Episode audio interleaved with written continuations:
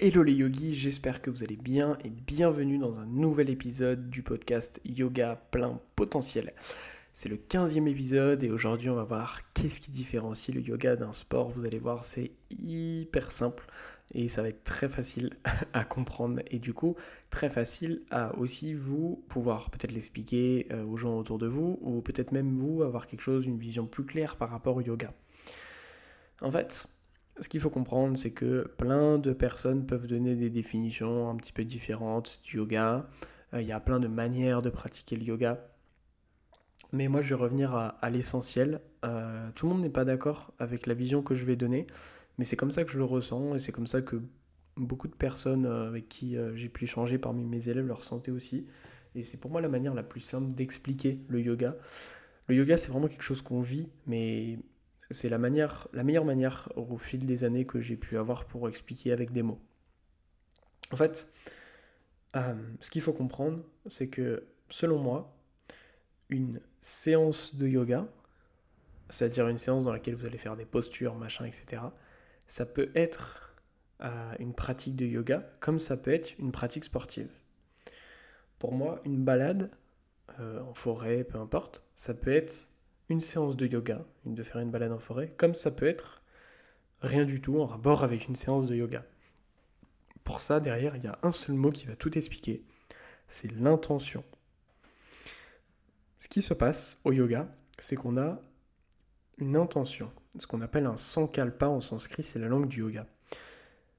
Normalement, quand vous suivez un cours de yoga ou quand vous pratiquez, au début de chaque cours, au début de chaque pratique, vous devez mettre une intention c'est pas une obligation, mais en fait cette intention, c'est la raison pour laquelle vous êtes là. Et mettre en place et dire cette intention, c'est déjà la manifester autour de vous. C'est alors, je, ne rentre pas dans des euh, dans des délires sans, euh, sans côté péjoratif hein, au mot délire, mais dans certaines théories énergétiques ou quoi, mais simplement le fait de dire votre intention, bah, plus ou moins inconsciemment, ça va jouer déjà sur votre comportement, ça va jouer sur vos actions, etc. Et c'est ça qui fait la différence entre le yoga et un sport, c'est tout simplement l'intention. Le yoga permet de connecter le corps, l'esprit, la respiration, apprendre à prendre soin de son corps, apprendre à prendre soin de sa santé mentale, de, son bien-être. Et c'est pour ça que, en fait, si vous abordez une pratique de yoga comme des malades, c'est-à-dire euh, sans respirer, en bloquant votre respiration, en forçant pour réussir à faire certaines postures, vous n'êtes pas du tout dans une intention de yogi ici. Vous êtes simplement dans euh, une recherche d'une quelconque performance sportive, sachant que ça n'existe pas de la performance au yoga. C'est pour ça que je dis performance sportive.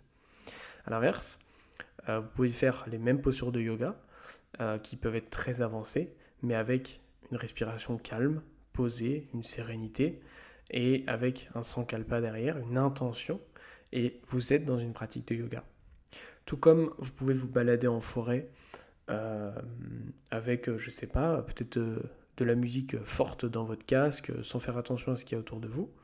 Tout comme vous pouvez vous balader en forêt en faisant attention à chacun de vos pas, en marchant très lentement, en étant attentif aux couleurs des feuilles autour de vous, en étant attentif aux, sais pas, aux odeurs, à votre respiration, peut-être synchroniser une forme de, respiration avec votre marche.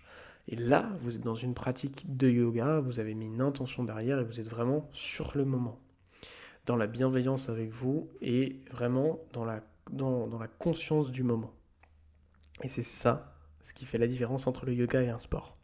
C'est pour ça que selon moi, une pratique de yoga peut être, enfin une pratique physique de ce qu'on appelle des postures de yoga peut être du yoga comme ça peut ne pas en l'être, et vous balader en forêt peut être du yoga comme ça peut ne pas en l'être. Voilà.